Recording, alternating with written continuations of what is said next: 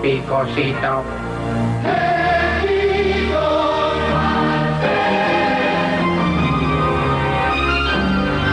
Ten un encuentro cercano con Quechitos Barcel. Escritores. I'm Terry Moore, and you're listening to Comic Case. Artistas. Hi, this is John Romita Jr., and you're listening to the Kamikaze Podcast. Hi, this is Mike Mignola, and you're listening to Kamikaze. Hi, this is Eric Powell, creator of The Goon, and you're listening to Kamikaze. Editoriales. Hi, this is J. Scott Campbell. You're listening to Kamikaze. Hi, this is Terry Dodson, and you're listening to the Kamikaze Podcast. Traductores. Hello, it's Kamikaze from Grant Morrison. This is Gary Frank, and you're listening to the Kamikaze Podcast. Coleccionistas. Hi, this is Frank Cho, and you're listening to Comic Kazi. This is John Bogdanov, and you're listening to the Kamikaze Podcast. Editores. Soy Giuseppe Camuncoli, state escuchando el podcast de Comicase. Fan chiquillos. Todos están en el podcast Comicase.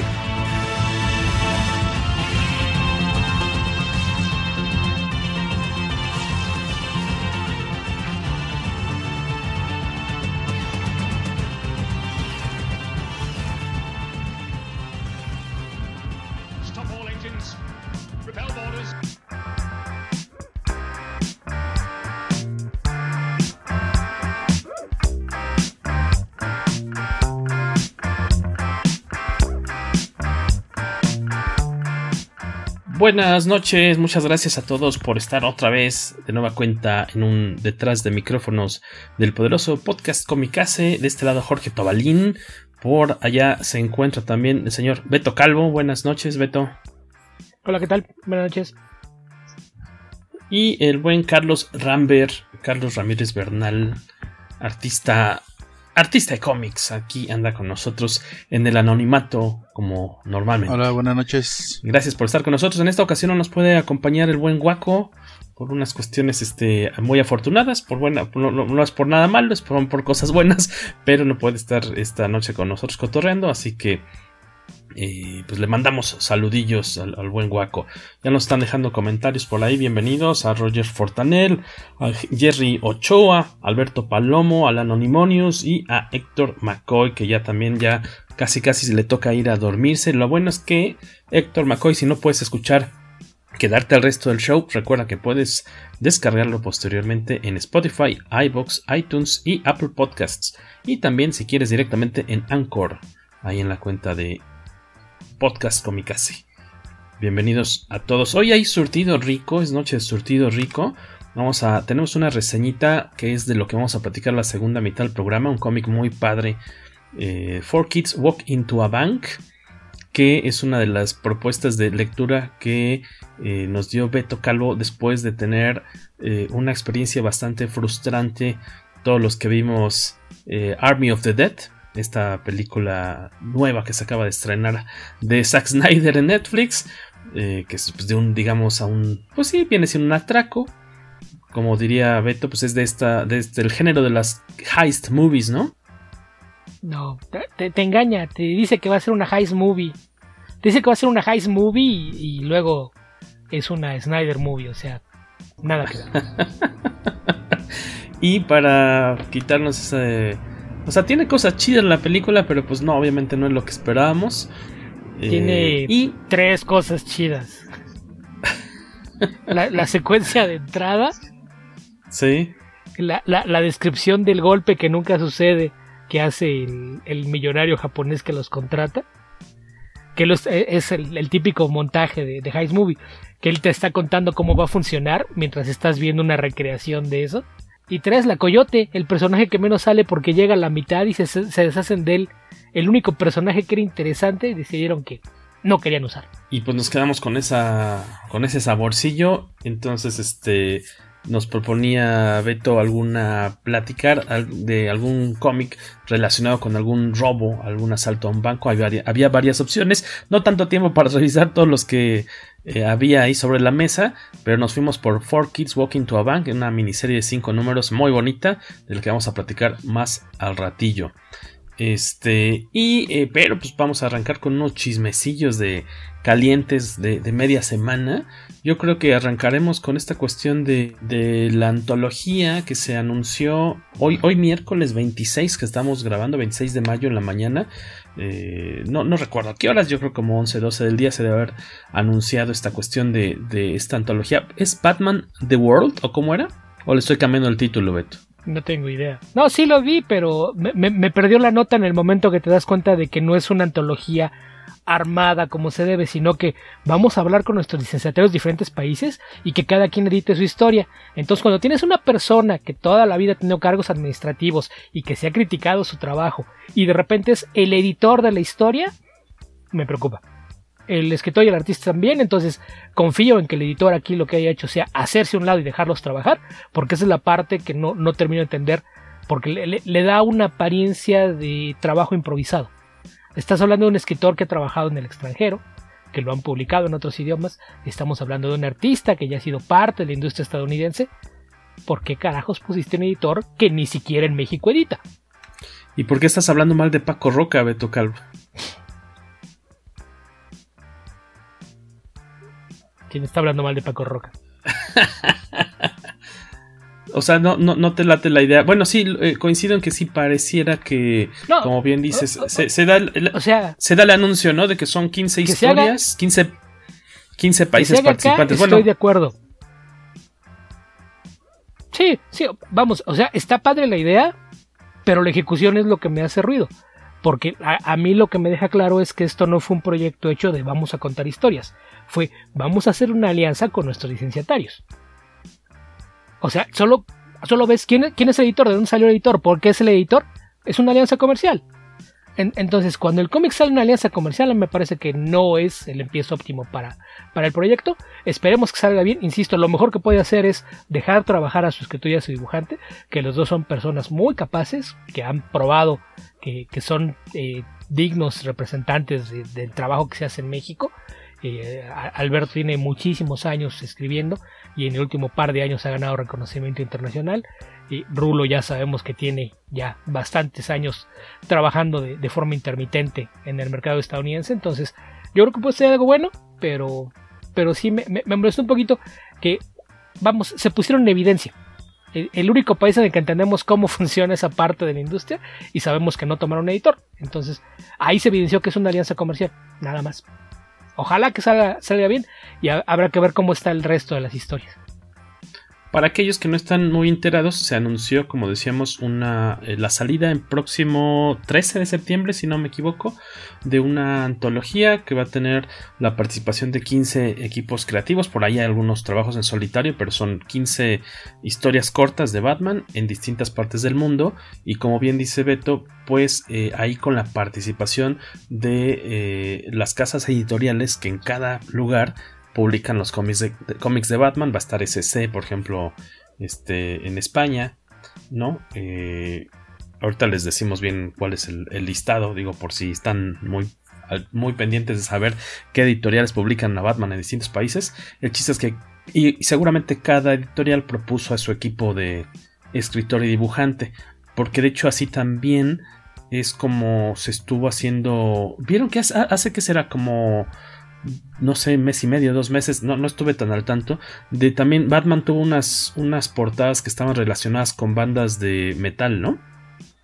Que eran como pues, homenajes a, bandas de la vida real. Y para ello se contactó a distintos artistas de, del mundo. Pero también como por medio de estas mismas editoriales. Porque en su momento nos comentaba el maestro Rafael Gallur, artista mexicano.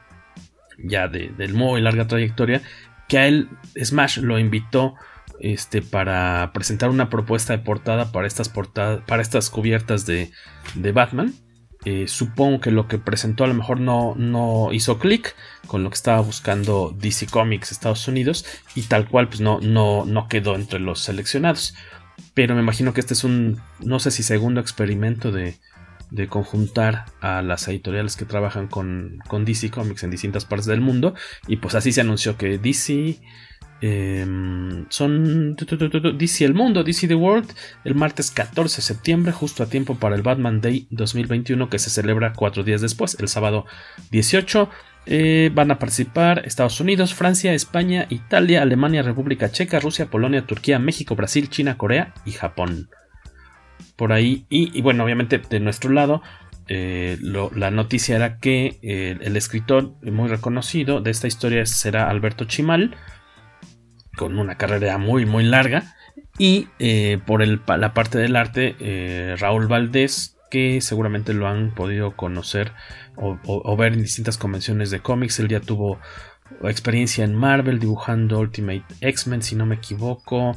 Esta historia también de Spider-Man en México ¿En qué más anduvo Valdés? Bueno, eh, también cómic mexicano, ¿no? Con, con, Clement, creador de Living with Shine, co-creador de Living with Shine, este webcomic muy, muy exitoso hace ya varios años.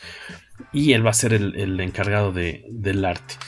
En la portada también les toca, va a haber, por, por, lo mismo, va a haber 15 portadas, que me imagino que nada se van a poder conseguir en el país de, de origen, digamos, de cada equipo.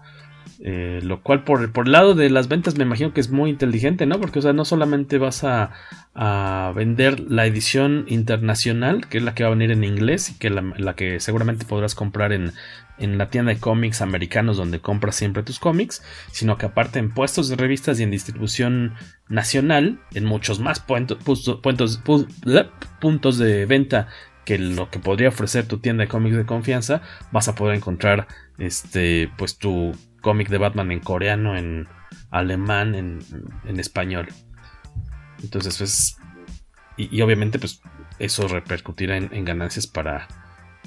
Para DC Comics. La, la, historia central va por el lado de Brian Azarello y Lee Bermejo, que pues ya los hemos visto trabajar en ocasiones anteriores. Han venido ambos a México. A mí la que se me antoja, igual a lo mejor si nos puedes recomendar algún equipo de los, si reconoces y nos recomiendas algún equipo de los que se mencionaron, Beto, a mí me llama mucho la atención ver qué es lo que hace, qué es lo que hará Paco Roca.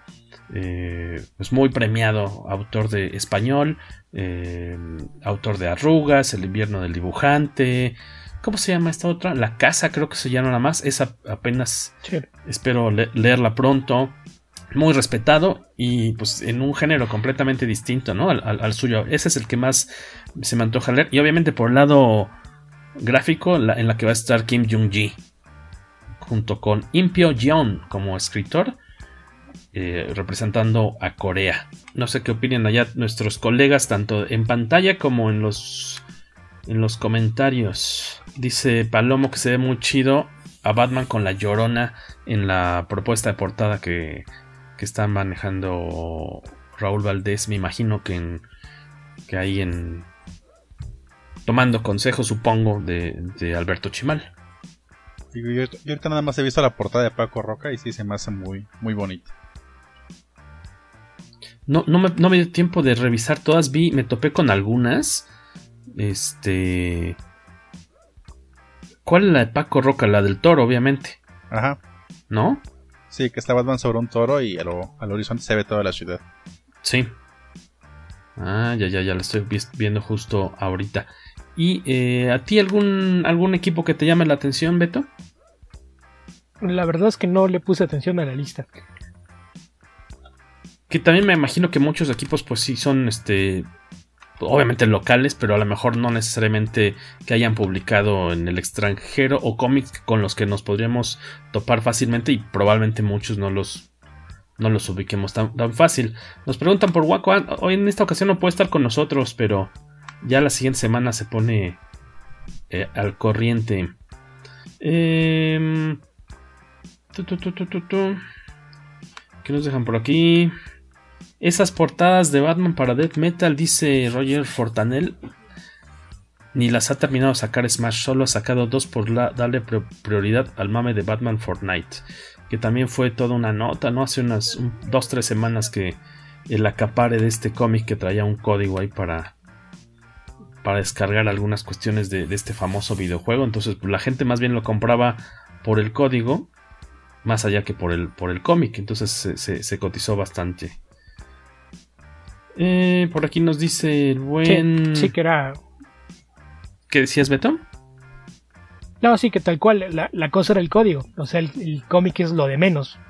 Ahí sí, gente que en su vida ha comprado un cómic andaba atrás de él porque quería el código para, para Fortnite. Ten, y tengo entendido que no, que ya salió una segunda edición que sí trae ahí una leyenda que marca que es una segunda edición y me parece que trae el mismo código, entonces pues ya si pagaste tu cómic a 800 mil pesos hace dos semanas ya te fregaste porque ya salió la segunda edición y me imagino y obviamente a precio de portada. Gayur tiene un arte muy padre de Batman, dice Maximiliano Choreño. Ah, un arte muy padre de Batman y la sombra, si no me equivoco, sale en un especial de él y lo tiene en la portada. Bueno, en un especial, no es una portada de Comicase, de hecho, Max, ya de hace varios, varios años.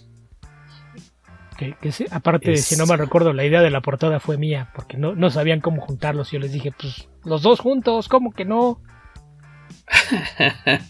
y es una gran portada, ¿eh? Una gran portada. Eh, ¿Ustedes qué opinan, público conocedor? Si piensan buscarse esta historieta, la buscarán en inglés, esperarán. Aparte, bueno, no es que se esperen a que la publique Smash, sino, Smash, sino que va a ser simultáneo en todos estos países el 13 de septiembre, todos juntos de la, agarrados, agarrados de las manos, como en canción de, de El Puma. Al mismo tiempo, en 14 países va a salir la edición nacional y la extranjera. Pues yo sí quiero verla, me da este, mucha curiosidad, espero que, está, que esté fregón. Eh, por cierto, si me escuchan, no sé si mis colegas Cacha y, perdón, don Carlos Rambert y Beto Calvo de repente me escuchen con algún delay, creo que tenemos un poquillo de problema de acá, de este lado en la base de Comicase de, eh, con la red, pero ténganme paciencia. Un poquito más de, más de, más de costumbre, por favor. Yo te escucho normal, el que se laguea un poquito es Beto. Ah, bueno, bueno, dice Federico Blee, colorista de. haciéndole. colorista de Marvel Comics, que él lo va a leer en. Eh, no lo puedes leer en Cuevana, Federico. No lo puedes hacer. Bueno, al menos no dijiste que, que en la biblioteca de Liechtenstein, al menos. ¿Cómo sabes que no? ¿Qué tal que alguien lo graba? Hace un mini video, un GIF animado, un GIF animado con todas las páginas. Lo un cómic narrado. No lo limites. Un cómic narrado. ¿Le han entrado eso ustedes? No, ¿verdad? no. Yo de, yo de repente ¿No? empecé a ver que subían algunos así en YouTube. Y sí me he, he, aventado al, algunas sagas que por aquí también han aparecido. ¿Y pero qué tal están narradas? ¿Bien narradas o con las patas? Sorprendentemente bien, que este, como el que estoy mm. escuchando, como que le mete mucho caché. Ah, ok. Y, okay. Sí es divertido escucharlo. ¿Hace voces y todos? ¿O todos hablan igual? No, di digamos que engola mucho la voz para que sientas mm. que el, narra el, narrador está cobrando bien su sueldo. ¿Para que creas que te lo está narrando Enrique Rocha? Ah, más o menos. Sí, con un purito aquí. Uy, ¿y, no, ¿y, no, había alguien que supiera actuar? Ay, estás diciendo que Enrique Rocha no sabe. Ah, mira, le, qué, qué tiene, bonito. Un, tiene, tiene, un bozarrón impresionante, pero qué mal actor es. O sea, una cosa no pues tiene creo que que es como igual, ¿no? Lo que sí no, debo decir es que la voy a buscar, pero casé como un perro y, hasta que por fin nos atravesamos con la Biblia narrada por Enrique Rocha en CD alguna vez en el metro porque debe ser una joya y sé que la tengo por ahí. Un día se las vamos a poner para que duerman rico. Dice Eli que me la que me, que me estoy comiendo el crédito que ella es la que me encontró después de mucho tiempo haberla estado buscando. La Biblia narrada por Enrique Rocha. Eh, para ir cerrando la sección noticiosa y arrancar con la reseñita de la semana, cacha que ya tenemos, perdone usted, Carlos Rambert. Carlos-Rambert. Oiga, este, que ya tenemos nuevo villano de Sony, y no me refiero a ningún ejecutivo, sino a vi villano sp Spider-Maniaco, Spider-Manoso. Así es, si no lo vimos venir, porque se trata de Kraven el Cazador. Exactamente, habían pensado, ya se había rumorado, ya alguna vez se estaba diciendo hace, o estaba la gente soñando que querían que fuera Kenu Reeves, pero este, no sé hacia cuánto tiempo atrás se, remonta esta cuestión de, de un plan de, tener una película de este personaje. Digo, yo sí, el, sea con el actor que sea, sí me gustaría verla en un futuro, pero no creí que urgiera tener una película de, de, de Craven, Kraven, el cazador. ¿Y, ¿Y, quién dices que va a ser Carlos Rambert? Ah, va. Este va a ser Taylor Aaron Johnson, alias el Quicksilver de, Al revés. del universo. ¿Mande? Es, Es al revés, es Aaron Taylor Johnson. ah, perdón, Aaron Taylor Johnson. Lo dijo muy rápido, como Quicksilver, y se adelantó un poquito. No, es, es, que, es que Taylor en todo caso es nombre de mujer. No, es Aaron. y, y, también muy, el muy famoso eh, Kikas, ¿no?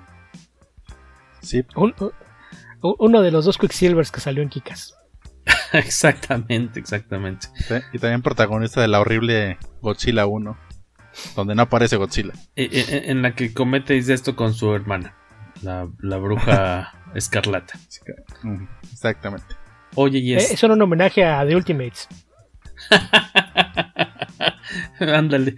Oye, y este, ¿qué les iba a preguntar? ¿Qué es esto? ¿Qué es 2023, no? Por ahí dieron una fecha enero de sí, 2030. Sí, fue enero o febrero, no recuerdo. Ajá, enero de 2023. El director que al momento está ocupando la silla, eh, su apellido supongo que es, eh, bueno, su nombre es JC. Eh, el apellido no sé si pronuncia Candor. Es C-H-A-N-D-O-R. Ni idea. Y yo la única no película, la única película que he visto, yo creo que sí la has visto, Beto, porque se estrenó hace un año en Netflix. Sí se estrenó en, en algunos cines en Estados Unidos el 6, el 6 de marzo del año pasado. Y en marzo, y una semana después, el 13 de marzo, Netflix, eh, Triple Frontera, Triple Frontier con Ben Affleck, Oscar, I, bueno, iba a decir Isaac, Oscar Isaac, Charlie Hunnam. No, es Isaac. Ese sí es Isaac, Pedro, el, el querido Pedro Pascal y sí. Garrett Hedlund.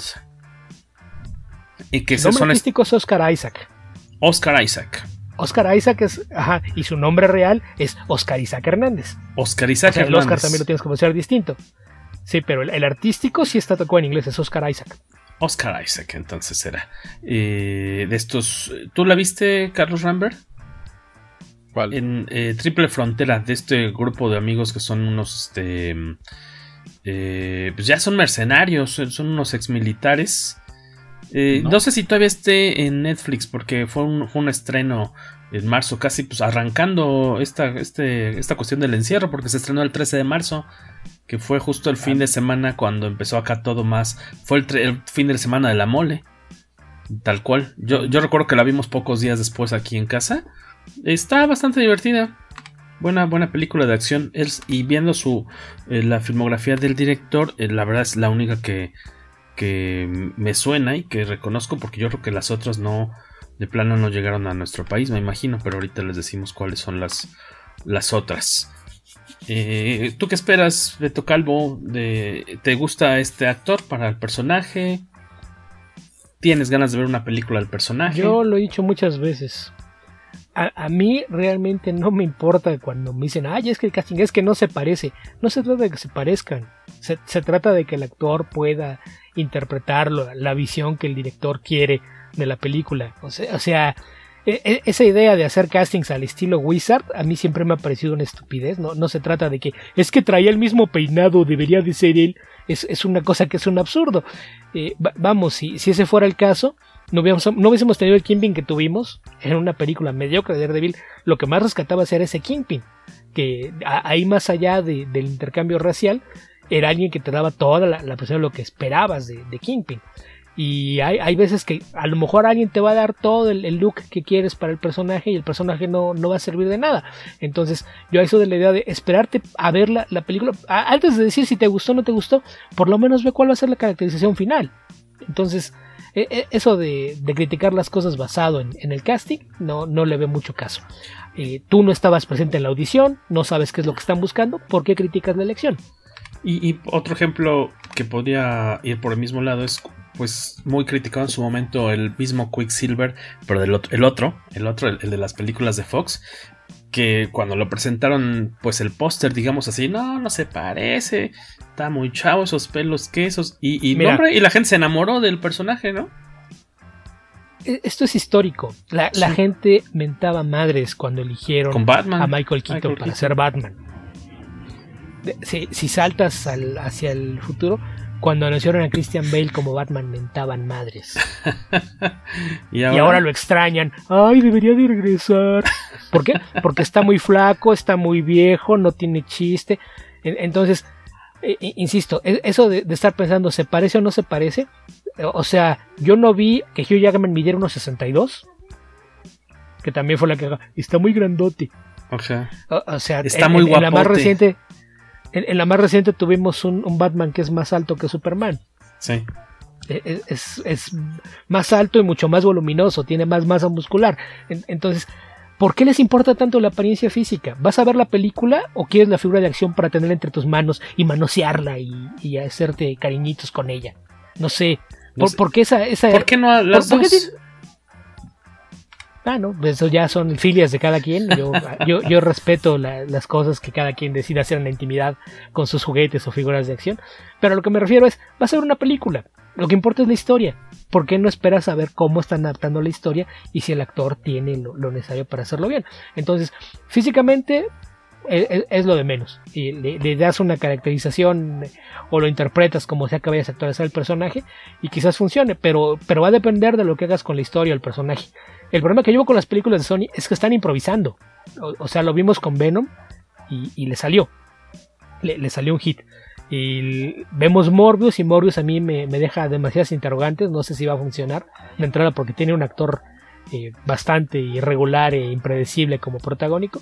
Entonces, no sé, habría, habría que esperar a ver cómo, cómo la construyendo, cuál es el tono que le quieren dar, cuál es la intención. De, de entrada, esto de estar haciendo películas en las que no aparece Spider-Man y lo está haciendo con personajes relacionados, eh, ¿qué, es lo que te van a contar? ¿El origen del personaje? ¿Va a ser tal cual el, protagonista de su propia historia? ¿Va a ser un antihéroe? ¿Qué van a hacer con él? No sabemos. Entonces, en una de esas termina siendo algo que no tiene nada que ver con el cómic y nada más quieren usar la, propiedad y, la identificación del nombre. Entonces, es, muy temprano como para opinar qué va a pasar con eso hasta no, no ver por lo menos un avance. Ya, ya cuando ves un, avance, el primer tráiler, por lo menos te haces una idea del tono que estaban buscando o qué es lo que quieren hacer. Rogelio Fortanel, creo que sí puede llegar a ser un buen Kraven, hay que esperar a verlo en personaje. Pues sí, tal cual. Clovis Borboya, tarde pero seguro. Buena noche, banda cómica será.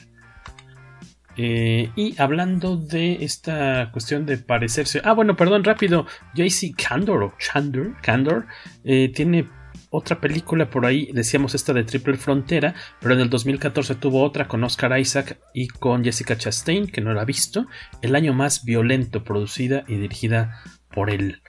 Eh, y tal cual, o sea, tiene como 6 créditos, 7 créditos apenas. Eh, despacito, un corto, Merging Call, Cuando todo está perdido, El año más violento y Triple Frontera, Tantan 2019 y su próxima película dirigida será Craven the Hunter, Craven the Hunter 2023. Y hablando de cosas, eh, de, no, de cosas, de personajes que si se parecen o que si no se parecen a como fueron concebidos, también hoy este, salió eh, la nota de pues el cast, el elenco de la película de Sandman. De la película, perdón, de la serie el elenco complementario. Complementario. Porque ya hacía, varias semanas ya habían anunciado a muchos de los personajes, pero eso fue así como para irlo redondeando. Y, pues seguramente ya, ya vieron que por ahí ya en redes ya hay mucha gente quejándose, sobre todo por el casting de Death. Porque como es gente que no lee cómics, seguramente no se dio cuenta que las otras chicas de color que aparecen, que hay una chica que parece hindú o pakistaní y otras dos afroamericanas, eh, todos esos personajes eran blancos en el cómic. Pero la, excusa que ponen siempre estos tipos es, ay, es que los creadores los hicieron blancos, ¿por qué los cambian? En este caso, una de las personas más involucradas en la labor de casting fue el propio Neil Gaiman.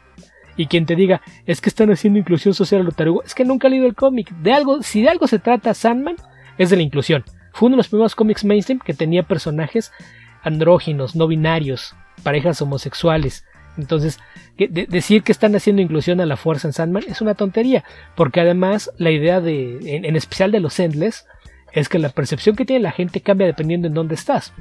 Hay historias en donde vemos a, Sandman, a, Morfeo, como una persona negra, porque es como lo ven las tribus de África, por ejemplo. entonces, más allá de cómo se vea, volvemos a lo mismo. Aquí lo importante es la historia. Y por ahí, y todo el mundo estaba poniendo la, foto y todo estaba opinando, y nadie se dio cuenta que dentro del sitio de Netflix hay una página que es el About, y en el About hay una descripción, Neil Gaiman explicando por qué se eligió esos actores para cada personaje. En el caso de dice, vimos, eh, vimos audiciones de actrices de todo el mundo, y muchas de ellas hacían un gran trabajo en alguna parte de Death. La razón por la que elegimos a esta actriz es porque ella fue la única que nos dio, las que para nosotros eran las dos partes esenciales que necesitábamos que la misma persona pudiera hacer. Que nos mostrara que era alguien que podía decirle las cosas como son y, poner en su lugar a Morfeo. y también que fuera la clase de persona que quisiera que se estuviera esperando al otro lado al llegar al final de tu vida. Fue la única que nos dio las dos cosas tal como las queríamos y por eso la elegimos a ella. entonces, bajo esa justificación, ¿cuál es tu, eh, razón para decir que no estás de acuerdo? Creo que es algo bastante razonable, porque a lo mejor podías tener un personaje que fuera la versión alegre de, de Dead que te gustaría que te recibiera el, día que mueras. Pero a lo mejor no, no te daba para tener esa relación de personaje fuerte con, con Morfeo. Entonces, a eso es a lo que me refiero. Más allá de que si se parece o no se parece al dibujito, piensa en, de qué forma te, funciona lo que hace como, como actor o como actriz en relación a lo que quieras hacer con la historia. Entonces, eh, cuando revisas el, casting, a muchos de los actores los conozco, a los que los conozco a todos me parece una, elección perfecta. Ves el, papel que le van a dar a, Stephen Fry o lo que va a hacer David Thewlis y, están mandados a hacer para el personaje. David Thewlis va a ser Doctor Destiny en una historia que tal cual es de horror. Entonces, si hace la adaptación de esa historia, eso va a ser muy, muy bueno. Y, tú ves a, Stephen Fry y piensas en Phyllis Ring o, Gilbert, como, como le llaman aquí, que es la cuando toma forma humana eh, es el, prado verde en el bosque que es el, escenario de los cuentos de hadas. Es un tipo bonachón y buena gente. Entonces, ver a Stephen Fry como eso eh, está mandado a hacer. ¿no? No, no, se me ocurre que hubiera una, elección mejor para, interpretar ese papel. Lo de Jenna Coleman como eh, Lady Joanna Constantine me parece también que es una muy, muy buena elección. Y ahí en donde probablemente los fans el día que se den cuenta de, las cosas que están pasando por alto por solo ver las fotos, es que no vamos a ver a John Constantine en la serie. Porque de las cosas que, dijo Neil Gaiman, que yo por ahí compartí en la tarde la, traducción de, la cita que encontré en la nota de, la página de Netflix, él, dice, escribimos la historia, sabíamos que íbamos a encontrar a Joanna en el pasado, y, ya que la, escribimos, dijimos, ok, ¿Y no sería divertido si agarramos a este mismo personaje y hacemos una versión presente? Y empezamos a trabajarlo y lo escribimos. Y cuando lo escribimos nos dimos cuenta de que eso hacía crecer el guion. O sea, a la hora de escribirlo se dieron cuenta de que les era mejor tener a una mujer haciendo esas cosas que tener a John Constantine. Entonces, aparte con esto te quitas el, tema de que si los derechos compartidos o no, de que si puedes eh, traer a un actor de otra serie, etcétera, que era algo que ya sabemos que no iban a hacer, porque, podía eh, distraer aparte, Sí, porque además vas a quedar con la competencia. Esta serie está produciendo Netflix. Es un cómic propiedad de Warner y no va en la plataforma de Warner. Porque Warner nunca ha sabido manejar sus propiedades. Lo va a hacer Netflix. Entonces Netflix no iba a pedir prestado a un actor de una serie de Warner para ponerlo en su serie. Y sabíamos que estaba esta idea de que no quería ser una distracción porque ellos compraron los derechos para seguir con, con Lucifer hasta terminarla. Y acá hay un nuevo Lucifer, no es Tom Ellis. Tenemos a Gwendolyn Christie haciendo a Lucifer. Entonces, eh, creo, creo que la, la, serie están haciendo las cosas a su manera y decidieron que no iban a cumplir caprichitos de nadie, no iban a tratar de que la gente piensa que él, es este actor, entonces ya no vamos a ver a nadie más. No, decidieron escribir su propia historia de la forma en, la que ellos lo pensaron. Que insisto, aquí hay una participación directa de Neil Gaiman. Entonces, quien se quiera quejar de cualquier cosa es el creador de los personajes. Y él fue parte importante de, del proceso. Entonces, a mí esa es la parte que, que me da la sensación de que esto va a ser una gran serie. La última vez que Gaiman tuvo control de, una serie basada en su material es la maravillosa Good Omens, entonces yo, yo sí pienso darles el saludo. Todo lo que he visto de, los anuncios de, del casting y la gente que está ahí es algo que a mí me, llama mucho la atención.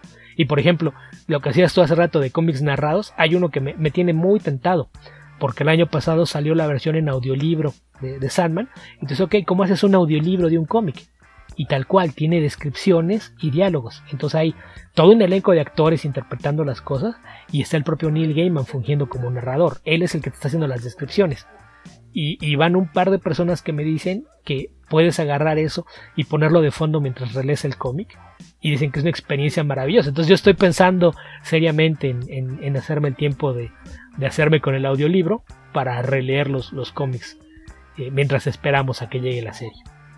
Suena sabrosona esa idea que comentas. Cacha, Carlos Rambert, hace no mucho tiempo tú adquiriste por medio de tu seguro servidor un tomo de Sandman número uno que estabas buscando. Obviamente me imagino que ya pudiste clavarle el diente. ¿Has seguido leyendo eh, estas historias o vas poco a poquito? No, no, ya las acabé. ¿Ya todo lo, lo publicado? Ajá, de hecho me las releí ya publicadas, las publicó Ajá Televisa, porque antes lo había leído en, en este, me las había prestado el señor internet. Pero es con las traducciones de Remy Bass, tienes como si no lo hubieras leído. bueno. Entonces estás al tiro. te, te, te, sí te llama la atención esta adaptación. Sí, yo tengo ganas de verla, igual como dice Beto, la, la, este, la adaptación de Good Omens que hizo Gaiman le quedó muy bien y sigue que da, da como, como el, la confianza para, para animarse a ver la serie. Además, Además hay mucho actor británico. Por ahí, este, de, la adaptación, como dices, audiolibro, eh, cuando salió, que ya tiene bastantes, bastantes meses, había comentado eh, Carmix. le mandamos saludo porque sabemos que después se avienta sus maratones del podcast Comicase. Carmix, colaborador de, de Comicase y una de las partes del el café comiquero. Dice que está súper buena eh, la, esta adaptación como audiolibro. Creo que sí es un producto caro, me parece. Pero pues obviamente para los fans pues habrá dinero. Le rascarán al bolsillo. Eh, no, sé, yo, yo, sigo pensando en comprarme el masterclass de la, masterclass de Neil Gaiman entonces. La que sale de los anuncios. Tengo que balancear. Eh, eh, es que aparte Netflix me conoce y me pone el anuncio cada tres videos. Ajá. Y siempre el de Gaiman. ¿Por pues qué será? Ya vas. Roman Silva le ha gustado mucho esta sección de noticias. Muchas gracias. antes de irnos ya a la segunda mitad, Víctor Alfonso Bonfil Hernández dice que el audiolibro de Sandman es una joya, realmente muy bueno el buen Jesús Estrada, que me ha, eh, que es mi evangelizador en cuestiones de, de, Sandman. Muchas gracias, una vez más. Ustedes no están para saberlo ni yo para contarlo. Hace pues como semana, más o una semanita más o menos nos vimos a inicios de la semana pasada y me donó todos sus tomos de Sandman en muy buenas condiciones en English Speak English para que me clave chido y luego podamos tener un especial padre acá con los que ya lo leyeron todo. La razón que dice el mismo Jesús Estrada, la razón que Gaiman ofrece para explicar la elección de la actriz que interpretará a Death, que por cierto nunca dimos su nombre, es Kirby Howell Baptiste, está muy de acuerdo a los intereses y razones comerciales financieras a los que se llegan a puerta cerrada. La razón que ofrece para explicar. O sea, tú dices, Jesús, que es sí lo que dice Beto. Bueno, lo que dice Gaiman, de que es una persona que completa todo lo que, lo que buscaba él, al menos como creador del personaje, en la actriz para desempeñar este papel. Pero también tú dices, por otro lado, que aparte también tiene como otra utilidad, ¿no? Es lo que entiendo. Ese, es tu punto de vista entonces. Pueden suscribirse al, al, al, periodo de prueba de Audible, que es esta plataforma de los audiolibros, y pueden descargar el audio de Sandman. O sea, tú dices gratis para que ya no tenga que pagar Beto Calvo, al menos que lo, pruebe gratis y ya si quiere lo cancela. Perfecto. Y, llevándole la contraria, Chucho Estrada dice a Beto, dice, creo, creer que eso que Gaiman explicó la verdadera razón para elegir el casting desdañando las razones financieras es muy romántico. Bueno, pero más bien, pero más bien Gaiman es el mismo que lo dijo. Sí, además, esto va de acuerdo con el discurso que él ha tenido toda la vida. Si lees entrevistas de Neil Gaiman de finales de los años 80, cuando apenas empezaba a escribir cómics, él siempre fue una persona que estaba a favor de, la diversidad y demás. Y digo, quien haya leído Sandman y, las miniseries de Death, lo entiende. Entonces es, la parte que, me parece ridícula. Es como cuando salgan a decirte, es que han hecho que Watchmen sea una obra muy política. Si la leíste, imbécil. Aquí aplica lo mismo. ¿Crees, ¿Crees que le están metiendo mucha, mucha ideología de justicia social a Sandman? Nunca lo has leído y si lo leíste jamás lo entendiste. Jenna Coleman. Yo, yo ahí. ¿Qué? Adelante, adelante, adelante. Te corté. Jenna Coleman la puedes, la puedes poner a la lista de, las actrices que dieron el salto del MCU a otra propiedad de cómics. ¿De dónde la ubico? ¿Por qué me, su cara me la, ubicas porque fue companion del Doctor Who, probablemente la has visto por ahí en cortos o, videos, es lo, más famoso. Y en el MCU, en Captain America de First Avengers, es una de las dos amiguitas de Bucky. Cuando están en, el pasado, que están en, la fiesta después de que vieron la, exposición donde se ve la antorcha humana original en el fondo. Él llega con dos amigas, una morena y una rubia. La rubia es Natalie Dormer, la morena es Jenna Coleman. Ah, Dormer. Ok. Y ahora, como decíamos, nos vamos a la sección en la que platicamos un poquillo de un cómic muy chido que decíamos, pues fue nuestra, como para curarnos un poquito del, del, mal de amores de este corazón roto que nos dejó Army of the Dead.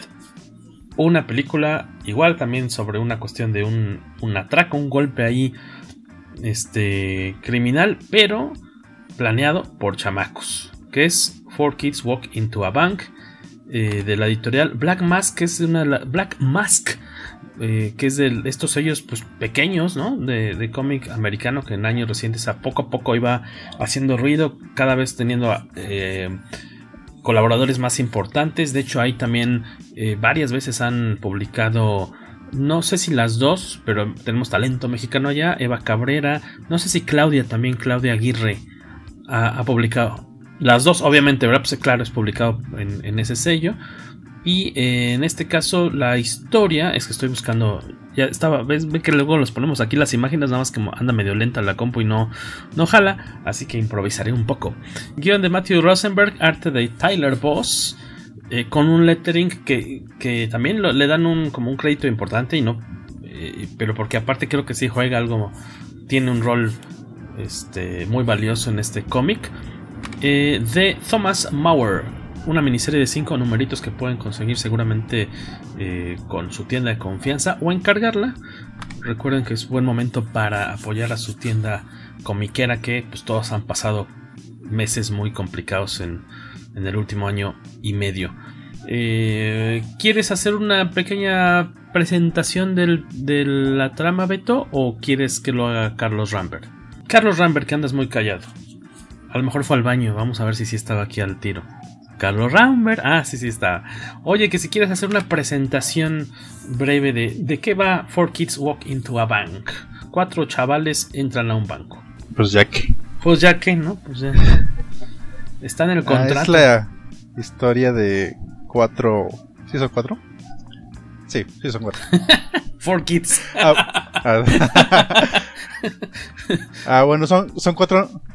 Son cuatro que son niños y. Y entran a un banco. un lugar.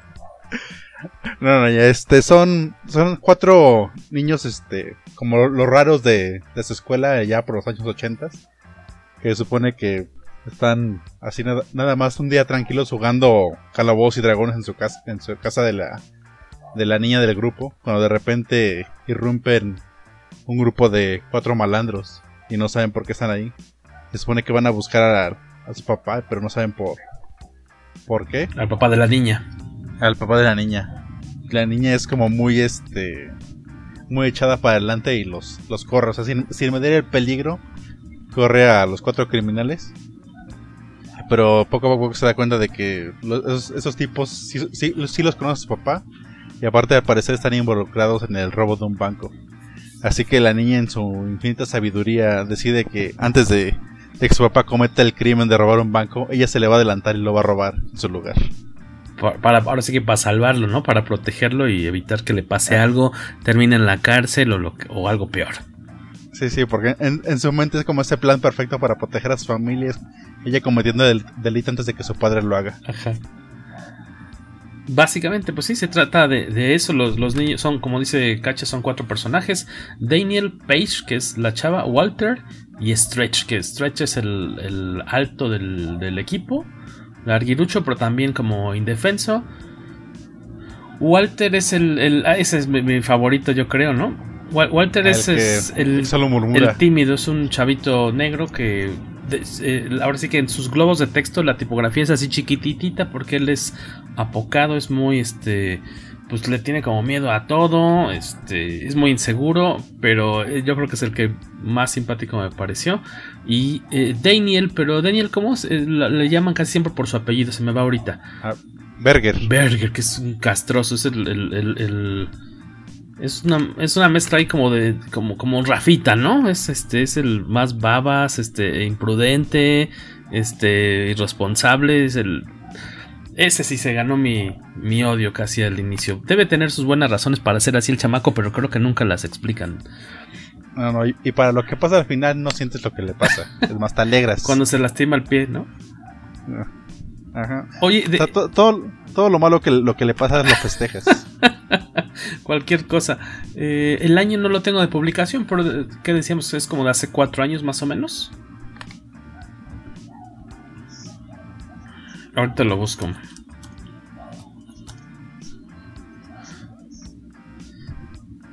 De. Ah, caray. Ah, no.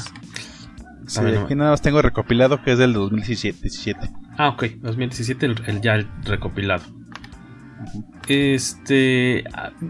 aparte, bueno, desde el diseño de las portadas a mí me, encantó. No sé cómo eh, por el lado de, diseño habría interesado. No sé si, hay, si esto eh, responde a alguna como estética en específico, pero eh, ahora sí que los elementos que componen las portadas me parecieron muy atractivos de inicio.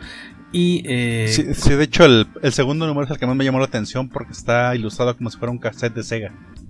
Claro, tiene una... mismo fondito los cuadros. Exactamente. Son como temáticas, ¿no? las portadas van respondiendo a distintas cosillas. Que ahí este también creo que tienen un, trabajo muy importante de diseño y de hecho el diseñador es la misma persona que se encargó de la tipografía.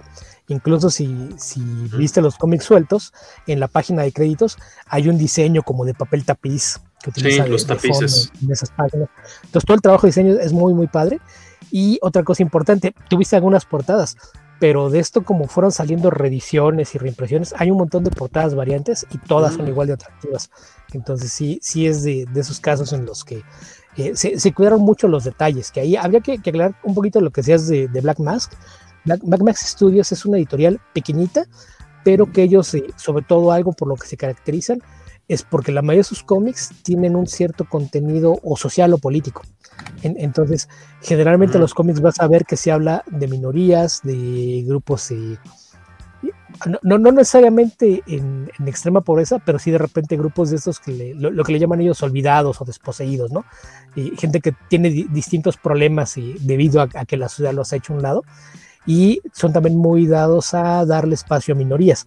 Entonces hay muchos cómics y que tal cual tienen temas en los que lidian con, el racismo de, una forma muy directa y tienden a ser políticos. Entonces, en el caso de, de Forks into a Bank, eh, es, creo que es uno de, los casos en los que es menos marcado el, punto, pero sí lidian un poquito con, los problemas que tienen, por ejemplo, los exconvictos para enderezar su, vida, ¿no? Que en este caso, la razón por la que van a buscar al padre de Page es eso, que, que él años atrás sirvió como el, el chofer de un grupo de, delincuentes. Entonces lo que quieren es reclutarlo para hacer algo, que es la, parte que...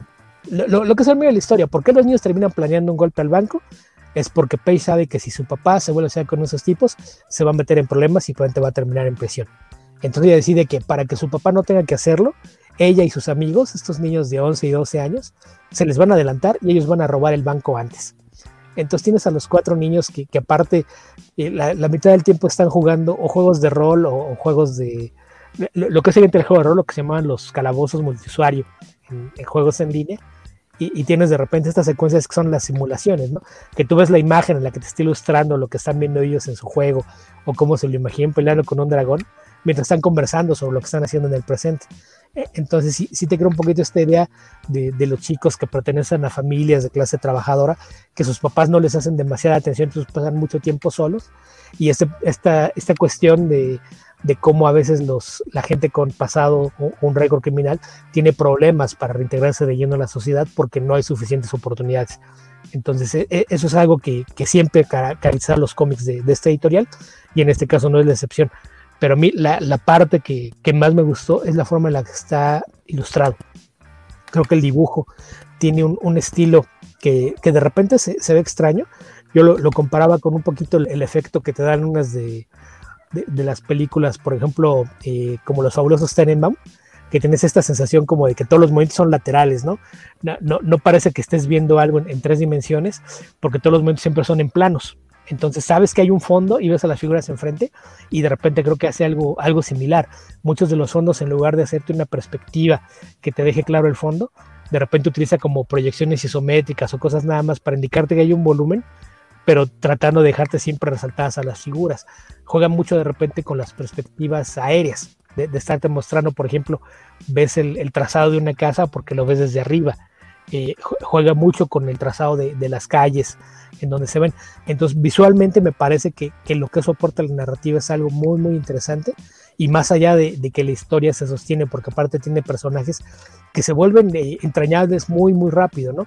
Porque, insisto, son, son cuatro niños que aparte todo el tiempo los ves jugando y, y, con sueños y demás, es, es, muy fácil que te identifiques con ellos, ese, esa, esa inocencia que todavía no han perdido, están justamente en ese punto en el que no, no tienen todavía una noción clara de todas las situaciones que implica la, vida adulta y sin embargo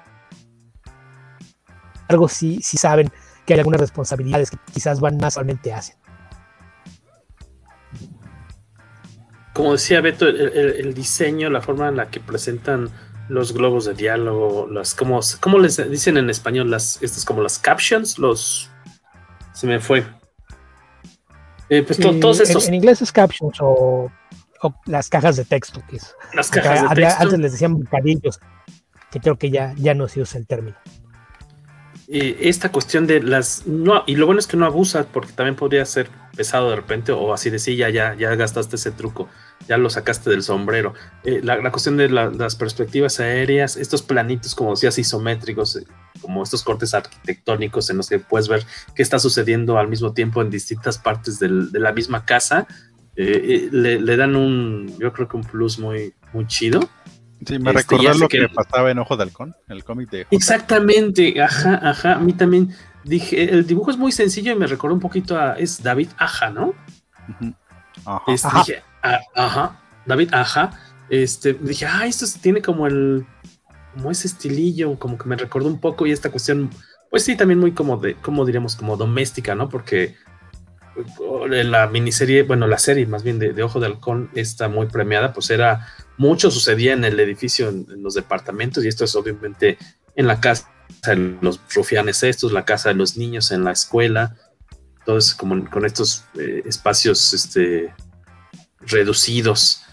Ahorita les vamos a mostrar algunas imágenes para que más o menos se den una idea de lo que estábamos comentando. Ah, hay una parte, di, di Carlos. Ah, es que decía que la tónica me pareció un poco parecida a los Goonies, porque ya. Si si la ves con los ojos de ahora, no, no, puedes creer que los niños hayan sobrevivido tanto tiempo enfrentándose a, a criminales. Porque aparte en, los Goonies los, este, los, los, malos de esa película realmente son, este, igual son ladrones de banco y también son asesinos.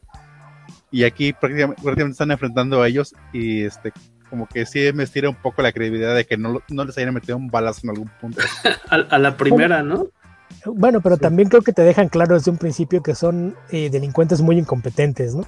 creo que también juega un poquito eso. Eh, el líder se, se, las da de muy rudo, pero generalmente nada más se la pasa gritando órdenes y él no hace nada. Y, y los otros sí son como que eh, no, no le sube bien el agua al tinaco, entonces son un poquito lentos y torpes a la hora de hacer las cosas. Aquí estamos como, viendo. como personajes de, la, de, las películas de Cohen, porque tanto protagonistas como antagonistas sí. son un grupo de incompetentes. Exactamente. Creo que no estamos viendo la imagen. Creo que no, no están viendo el diagrama, ¿verdad? De, de las páginas, ¿o sí? No, está. De repente aparece el circulito de que está cargando, pero no. Tu, tu ah, máquina no la.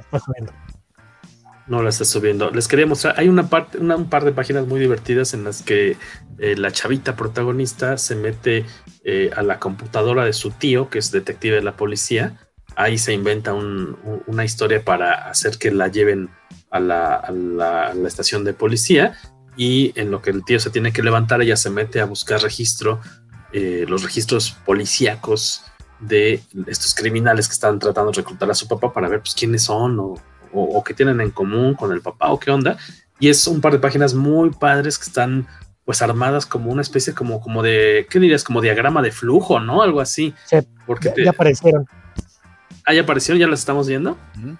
Ah, perfecto y que dices, bueno, no, se agradece porque no es lo que normalmente vemos en un cómic, digamos, este, comercial, por decir así, entre comillas, comercial. Este, y es muy refrescante porque este tipo de, de cositas las, las, juega varias veces, como decía Beto al inicio, es una partida de rol ¿no? de Dungeons and Dragons que es un caos porque uno de los chavitos insiste en no seguir las reglas. Eh, ah, Ber y, Berger, que siempre está Berger, hijo de su madre, castrante el chamaco, pero pero no sería lo mismo sin él, obviamente, la, la historia. se agradece también que esté el personaje, porque si no, todos los demás eran unos ñoños adorables los protagonistas.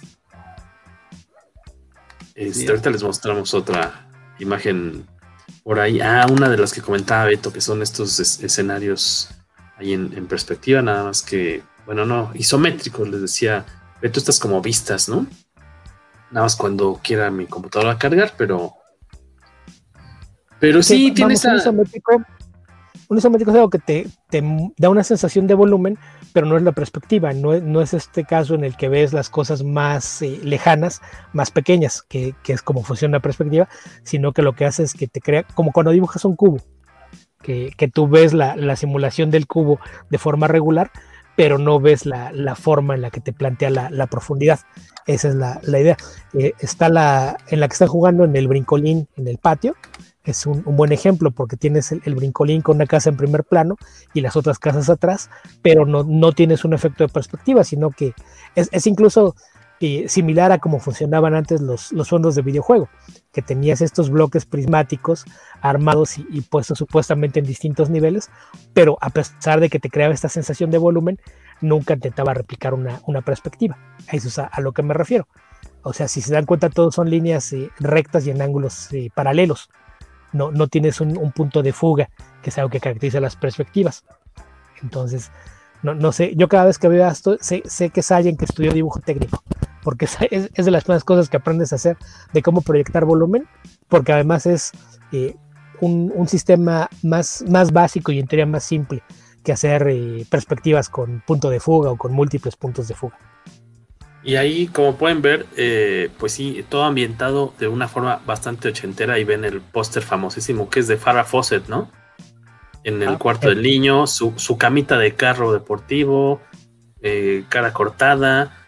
Tiene ahí un póster también de esta película. ¿College cuál es? No sé qué película sea esa, no, no, tengo idea. Y el, y el papá en, la, en el sótano vierno porno de monstruos o algo así como de furros. Está muy bueno.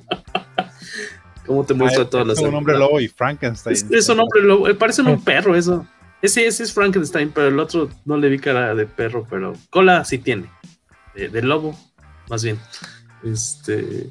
Y te muestra pues de forma simultánea lo que está pasando en distintos cuartos. Está, está todo Y así tiene varios truquitos muy, muy chidos que, que, que suman a la, a, la, a la, trama. Más o menos ya se pudieron dar un poquito el, una idea de cómo es el, arte interior de esta, esta historieta, que la verdad, en mi caso, muy recomendable. No sé qué habría opinado Waco. Yo sospecho que no le habría gustado el dibujo, porque de repente hay unas cuestiones como de la perspectiva, los bracitos, se acordarán cuando no le gustaron los bracitos de los escorzos. No hay perspectivas. no, pero los escorzos. Y es impresionante. Casi todo este ladito, ¿no? Ajá. Ajá. Te, digo, es como las películas de Wes Anderson. Si pones atención a las películas de Wes Anderson, te queda esta sensación de que todos siempre se están moviendo de lado. No, no, no, ves nunca movimientos que, te generen la, sensación espacial. Miren, nos dicen acá que eh, lo que estábamos mostrando es dibujo axonométrico. No había escuchado el término. Muchas gracias. Chucho Estrada. Eh, y tenemos una última imagen que mostrarles a los que están conectados para que, pues acabando este episodio, corran a su tienda de cómics o Amazon a buscar por Kids Walk into a Bank. son, decíamos, son cinco números, todos los primeros cuatro es como eh, tratar de averiguar qué está metido el papá, porque el papá le da vuelta a la hija así, no, no, ni los conozco. Y luego, bueno, sí los conozco, pero ya no tengo nada que ver con ellos. Y la niña como insistiendo, buscándole, rascándole y metiéndose, como decía Carlos, una vez, una y otra vez, eh, estirándole ahí, a ver, jalándole la cola al gato, a ver, a ver. O sea, a mí también dices, qué, qué paciencia de los, de estos, este, de los malandrines que no le metieron un, uno entre ceja y ceja a la niña, porque es también bastante aguerrida eh, y es esta, esta cuestión de ir averiguando bien en qué está metido el papá y qué puede hacer ella para salvarlos, porque ella es este, huérfana de mamá. No, no creo que no se menciona por qué murió la esposa, pero sí es obviamente se suicidó. ah, cierto, sí. el, bully, el, bully, de la escuela le la insulta así, diciéndole que al menos su mamá no se suicidó. Ajá. Sí, sí, sí. Tienes razón.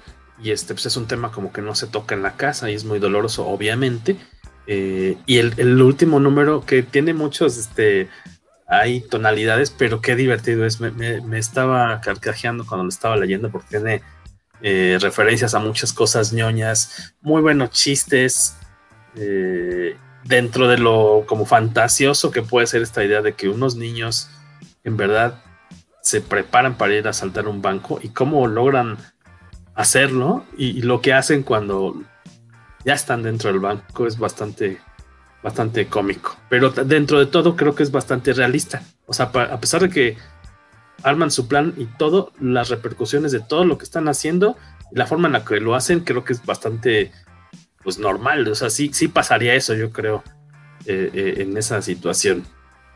Sí, porque te muestra que a, pesar de todo, que creen que, que, todo les va a salir bien, las cosas tienen consecuencias, digamos, en el mundo real. Que los pobres niños pues, realmente no son conscientes ya hasta que pues, les pasa en, el, en las últimas páginas. Exacto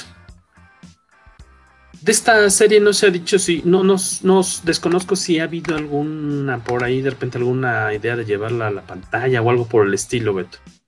¿Tú, tú llegaste a escuchar algo por el estilo? Y de hecho, una compañía de, relativamente reciente formación, eh, propiedad de, Eric Fake, que durante mucho tiempo fue el, el director general de Lionsgate, su nueva mm. compañía productora adquirió los derechos el año pasado y el guion lo está adaptando el, mismo Matt. Matthew está haciendo el, guion de esta película. Siempre, nada más hace menciones que, todo el, trabajo de preproducción ahí, la llevan, pero no, no hay todavía detalles de, de cuándo podría concretarse, pero, pero el, guion lo está trabajando el mismo autor del cómic. Así es de que, pues en, teoría, sí, sí hay planes para que, que llegue al cine próximamente que en el caso de que le suene el nombre de Matthew Rosenberg, comentamos que, había hecho antes, pero no, no los hemos comentado más, más reciente. El año pasado hizo una miniserie de justamente de Hawkeye, en la que juega un poquito con, viajes en el tiempo. Y, ahí de repente tienes a Hawkeye contra Ronin, quien ubica el personaje se da cuenta de que eso no parece tener mucho sentido, pero resulta una historia bastante, bastante divertida que tiene como personajes secundarios al Winter Soldier y a Spider-Man, por ejemplo tiene por ahí también apariciones de, Tony Stark y de la Night Nurse original. Así es de que con, muchas referencias. Eh, hizo algunas cosas con, los X-Men eh, antes de, que se viniera el relanzamiento de manos de Jonathan Hickman. También hizo una miniserie de Jamie Madrox que también tiene que ver con viajes en el tiempo. Y ahorita está empezando a hacer cosas para DC. Estaba haciendo unas historias de Grifter eh, en uno de los ah. títulos con The New Frontier. Y se acaba de anunciar que va a tener un serial en una historia con Derek Robertson, el co-creador de The Voice, en las páginas de Detective Comics. Así es de que pues, pues está, está empezando a, diversificarse porque durante varios años, justamente desde que vino por acá a México a, la fecha, casi todo su trabajo se había dado en, Image. Él y Tyler Voss, el artista de, este cómic, están trabajando en otro proyecto. Tyler Voss dijo que ya ya está nada más esperando eh, terminar de desocuparse con su serie actual, que está publicando un cómic que se llama eh, Dead Dog Bite en, Dark Horse, pues dice que ya, ya acabó y está empezando ya con el, trabajo previo para dedicarse al, cómic que está trabajando en colaboración otra vez con, con Matthew Rosenberg. Entonces, de, esta pareja de creadores, pues habrá que estar al pendiente porque probablemente el, año que entra o algo así veremos algo, algo suyo nuevamente en colaboración. Ah, mira, y aquí nos presumen algo. ¿Qué nos dice Federico Blee? Por cierto, Federico, ¿cómo debemos pronunciar Blee?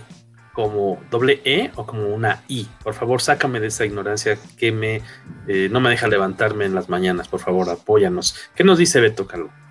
Dice, yo trabajé con él en Annihilation Scourge y en Force Works del arco de Iron Man 2020. Que Annihilation Scourge eh, las versiones actuales de los héroes cósmicos de Marvel, por ejemplo, los Guardianes de la Galaxia, que todo el mundo conoció en, el cine, no tiene nada que ver con los Guardianes de la Galaxia originales del cómic.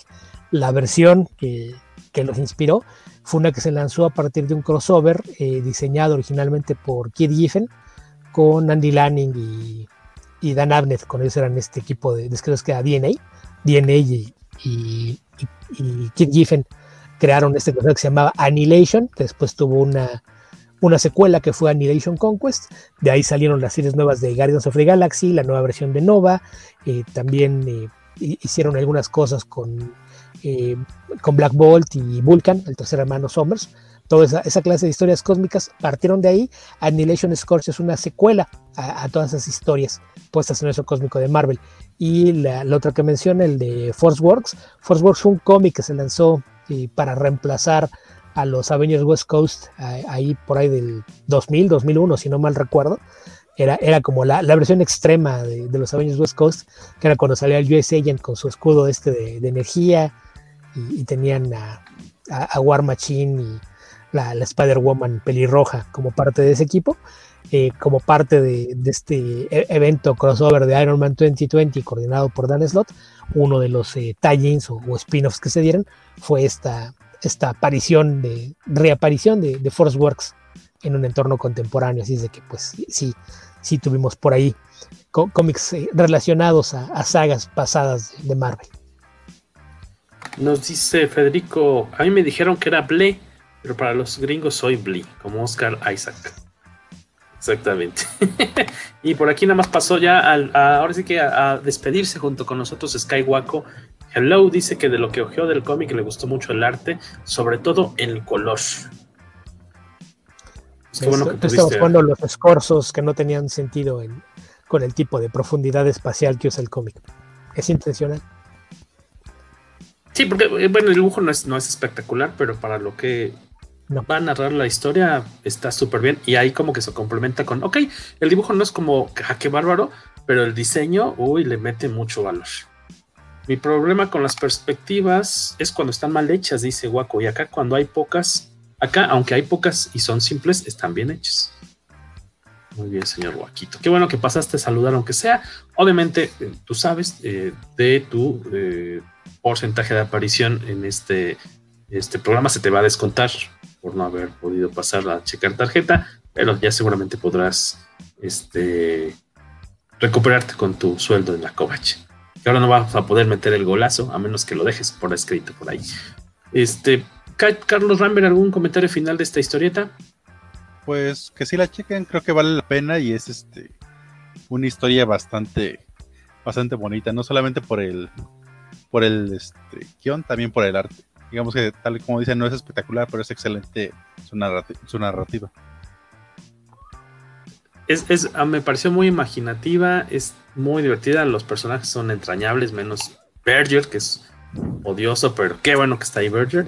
Eh, el color está muy bonito, el diseño vale la verdad mucho la pena. Busquen For Kids Walk into a Bank y agradecerle a, Beto que nos haya dicho, ¿por qué no checan esa?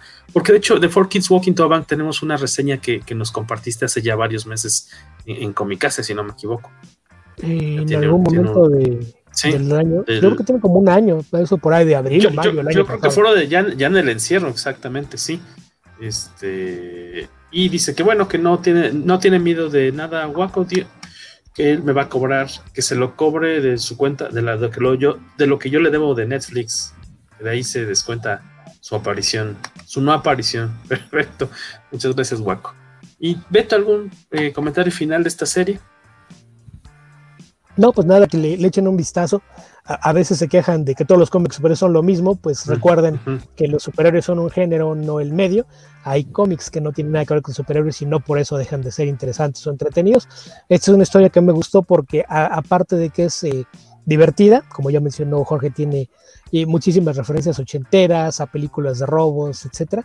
Aparte de eso, me parece que es una historia con mucho corazón con cuatro niños entrañables que aparte son unos tetazos, ahí los, tenemos con este tema de, los videojuegos, los juegos de rol, incluso la planeación del robo, es como e, esto que decíamos de a veces el montaje de cómo haces la simulación de lo que va a ser tu golpe y la forma en la que lo van haciendo es, de los momentos más divertidos. Entonces es un cómic que a mí, a mí me gustó mucho eh, desde que lo, leí por primera vez, fue también las razones por las que en su momento quise escribir de él y ahora que, eh, eh, porque tú decías que sí de zombies, pero de zombies ya habíamos hecho algo relativamente reciente. Yo dije, pues la, otra parte de la película, la que no nos cumplió, las, las historias de, robos, y, por ahí aventé varios títulos y este es uno de, los que me parece que eran de los más atractivos de esa lista. Nos deja ya para despedirnos Edel Olivera, saludos comiqueros o saludos comiqueros. Y Benjas Chido nos dice que qué padre que por primera vez nos cacha en vivo y en Twitch. Pues muchas gracias, Benjas Chido. Acá dice, acá en el final del Mediterráneo son las 7:36 AM. Que si ya vimos Modoc en Disney Plus, acá uno llega a la plataforma. Todavía no se estrena Modoc, ¿o sí? Y ya se estrenó en Estados Unidos. Lo que pasa es que Ah. hay cuestión de territorios, las series de Hulu. Entonces, muy Ah. probablemente a México va a llegar con el catálogo de Star, porque Star es eh, en donde vienen muchos de los contenidos de Hulu, porque la serie es para adultos. O, o sea, no es contenido familiar. Entonces, probablemente acá la veremos hasta que, que caiga por allá. Que por cierto, eh, la voz de Modoc la hace Patton Oswalt, que también fue parte Que de, es de en Sandman. hoy. Eh, en Sandman es la voz de Matthew, de Raven, este, este cuervo, que hay- ahí para que vean que sí hay eh, caché comiquero, es un personaje que en su forma humana apareció en las páginas de Swamp Thing. Y de ahí, una vez de- después de muerto, él eh, se convierte en un cuervo en, en el reino de los sueños. Y ese es el, el papel que tiene por acá, que fue otra de las quejas, porque con aquello de que Patton Oswalt eh, siempre ha estado en contra de, la extrema derecha y fue los críticos de Trump, pues tiene muchos enemigos en redes y fue, fue también de las cosas que se quejaron. ¿Por qué le dan chamba al gordo? Que la verdad es que es un muy buen actor, muy buen actor, gran comediante, y creo que, que va a hacer un buen trabajo como, como Matthew. Quien haya leído el cómic sabe que la persona de Matthew es, eh, es estridente y, bastante divertida, entonces yo creo que eso va a estar padre. Y, lo que yo he visto los avances de Modoc se ve muy bien. Ojalá que, que, llegue por acá. Ojalá que cuando llegue Star piensen en hacer un paquete con, con Disney Plus, porque insisto, ya son demasiadas plataformas. No hay bolsillo que los aguante ni tiempo que rinda. Por cierto, ya para cerrar, un saludos a Josué Carmona desde Canadá, que él representa el 1. punto- el 1% de nuestros de nuestro público en Canadá. Muchas gracias. Josué, el querido Josué Carmona, Manuel Villegas Ramírez pregunta que si ya, sí, que si sabemos si en Disney Plus ya está la serie animada de Gárgolas. Creo que no, ¿verdad? Todavía. No, sí está. Ahí está. Desde el Sí, yo lo principio, ¿no? Ajá. Desde que inició de la plataforma. Sí, Por fin le podré entrar a Gárgolas. ¿Les- que- que ¿Quieren ver Gárgolas? Yo jamás me tocó de, de niño porque no había Canal 5 donde vivía y, este, y sé que es eh, adoradísima, a todo el mundo le, le gusta Gárgolas, pero este, nunca me tocó. Mira, Aprovecharé para verla. Si hay gente que no sabe de qué va Gárgolas o qué, va- vamos con la recomendación por el lado de la cabeza creativa. El showrunner detrás de Gárgolas es el creador de Young Justice y el showrunner original de Star Wars Rebels, Greg Weisman. Ok. Entonces, si le sirve eso como recomendación, la, la persona que nos ha dado dos de las mejores series animadas de los últimos 5 o 6 años era la persona que, que se encargaba de supervisar el trabajo en Gárgolas. Es una serie que vale mucho la pena. Pues gracias a todos por su compañía a lo largo de esta hora con 27 minutos. Es momento de irnos despidiendo eh, de eh, quienes nos acompañaron en esta transmisión. Si no me equivoco, el número 198 ya del podcast con mi casa. Vienen temas eh, seguramente interesantes para las próximas semanas. De mi lado, Jorge Tabarín. Eh, yo nada más los invito a seguirnos nuestras redes en Facebook, en Twitter y en eh, Instagram como revista Comicase. Y obviamente a seguirnos también en la nueva plataforma, ahí en Twitch. Suscribirse al canal de YouTube, donde pueden encontrar otros episodios del podcast Comicase y estar pendientes de nuestros próximos anuncios, porque por ahí traemos otro proyectito muy interesante, proyectito editorial, otro proyectón de eh, por medio de Kickstarter y Comicase Books. Esperamos que sea de su interés. Yo creo que ya en unos días más lo estaremos anunciando. Carlos Rambert, anuncio parroquial. Pues nada, solamente pueden seguirme en mis redes. Estoy como Carlos Ramber en Facebook, en Twitter, en Instagram. Y ahí muestro mis monitos. Mis monitos humildemente. Con muy buenos likes, ¿eh? Hasta eso, por lo que he visto.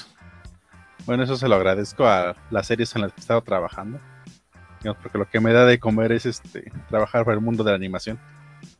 La otra vez pusiste ahí una serie de preguntas y respuestas muy interesantes en las que vi mucha participación de, de, de tus seguidores. Sí, lo que pasa es eh, lo, este, tienen a seguir muchas personas jóvenes que están como apenas iniciándose en el mundo del dibujo. Y, y en el mundo del dibujo y el mundo de la animación. Y me preguntan pues cosas de cómo, cómo le entro a la industria o qué consejos me, me das para mejorar mi dibujo. Entonces, este, de, no soy de los que hace tutoriales como el buen guaco, pero si me preguntan con gusto les respondo. Por una corta lana, ¿no? no, no, los... Este, en lo que se iba de mi experiencia les puedo les pueda ayudar si, si gusta. Porque me imagino que te estás jalando el bigote detrás de esa cara de Doctor Doom. Pero no, eres, eres noble, eres noble y bueno. Beto Calvo, ¿qué traes entre manos? Y pues nada, a mí me pueden encontrar en Twitter como Albion2112 y eh, pues me pueden leer también todos los días, a veces hasta con dos textos al día en hoguera de las necesidades.blogspot.com, donde escribo de películas, series, cómics, libros, etcétera, etcétera. Cualquier cosa que, que se me ocurra, generalmente hay en, entre 5 y, y 12 publicaciones a la semana. Así que ya saben por dónde seguirle la pista a Betolo Calvo.